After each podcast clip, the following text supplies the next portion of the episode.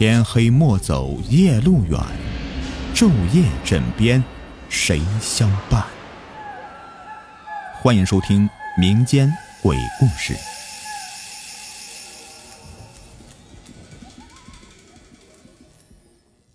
今天故事名字叫做《坟头泼狗血》。牛瘸子他不是天生的瘸，是小时候爬树掏鸟的时候摔下来断了筋骨。长大以后啊，就一瘸一拐的。可是牛瘸子虽然瘸了，这脑筋却挺好用的。他因为自己的腿脚不好，干不了重活，在村里人都下山去采石场上背石头的时候，他狠狠心买了一辆货车拉货用。几年功夫过去了，这村里该穷的人家仍旧是穷，可牛瘸子却富了起来。这下登门说媒的人也多了。牛瘸子全都不要，他就看上了村里的阿燕。阿燕刚刚二十岁，长得水灵灵的，惹人爱。牛瘸子远远的看见阿燕的背影，心头就窜起一股热火。可是啊，阿燕看都不看他。阿燕和小张三是村里都知道的一对儿。小张三长得确实比牛瘸子壮实，也好看。可好看顶什么用啊？家里穷呢。就靠着日夜背石头攒点钱，想要娶阿燕过门，就先过得了阿燕那个爱钱的娘那关。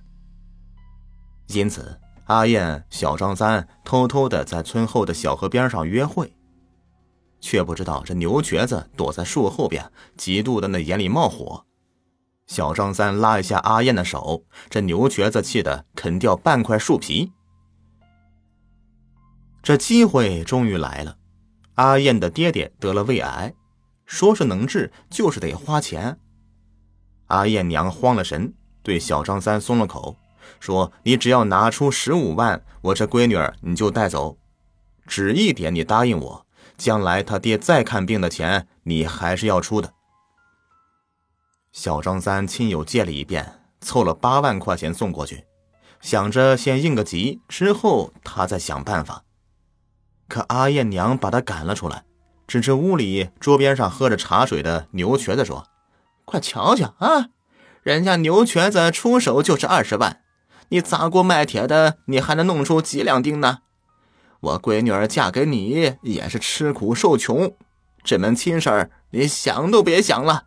我已经答应牛瘸子和阿燕的婚事儿，你呀，要怪就怪你穷吧。”阿燕被他娘打骂着。想要寻死上吊，他娘搬了个板凳坐着看着，说：“你要是能够狠心看着你爹病死，你就把脖子往那圈里套。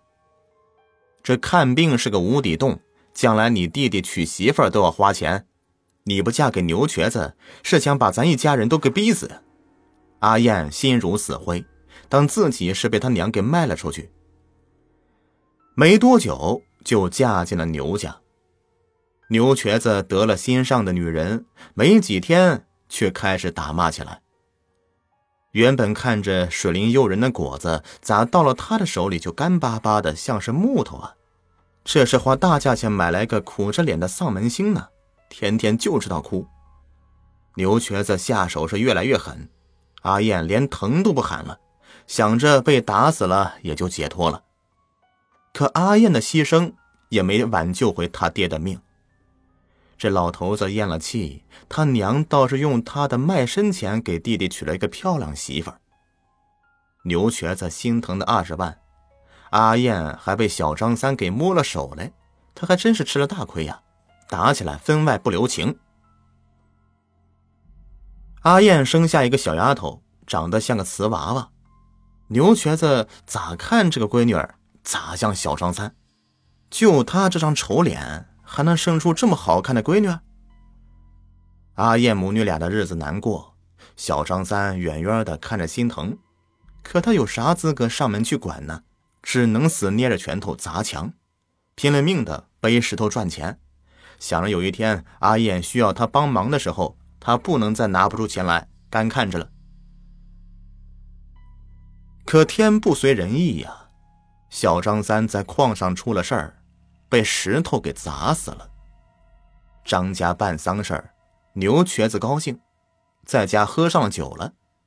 见阿燕木愣愣的站在一旁，他唾沫星子直喷到阿燕的脸上，说：“死得好啊！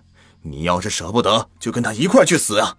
看我不摔死这个小杂种，让你们一家人团圆。”半夜时分，牛瘸子拐着去茅房，冷不丁的一抬头，见到墙角里面挤出一个人影来，冲着他伸手便抓。这牛瘸子一闪身，扑通一声掉进了茅坑里。哼，幸好没淹死。牛瘸子咋想那个人影，咋像小张三，这是闹鬼了吗？这么丢人的事情，牛瘸子没有对外讲。对阿燕母女打了一顿，出出气。可从那以后啊，牛瘸子每到半夜就炸醒，到处都能看到小张三的血淋淋的一张脸从墙里地里冒出来，吓得他几次都裤子尿湿了。这下牛瘸子也不顾村里人笑话了，气哼哼的拎着桶狗血去了小张三的坟上，哗啦一下子全都泼在了坟头，骂道。让你死了也惦记我媳妇儿，我压你的魂，散你的魄，让你死也不得超生。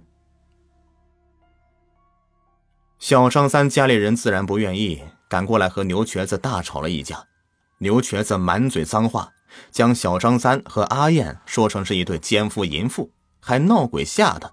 他泼狗血是客气的，下次再闹鬼，他就来挖小张三的坟，挫骨扬灰。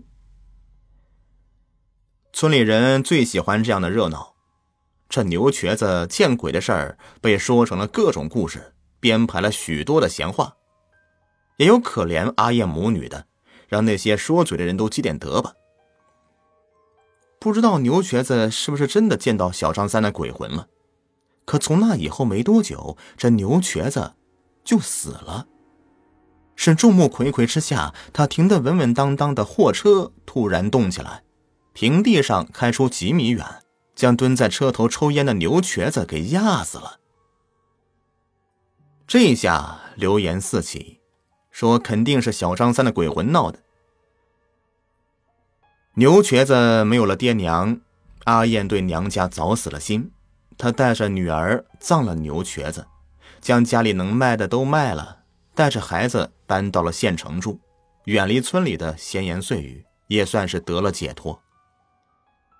临走前，村里人看到阿燕去了小张三的坟上去烧纸，远远的瞧见他让三岁的女儿跪着给小张三磕了三个头。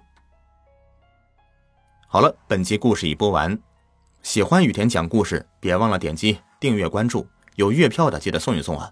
在我主页还有更多精彩故事等你来听。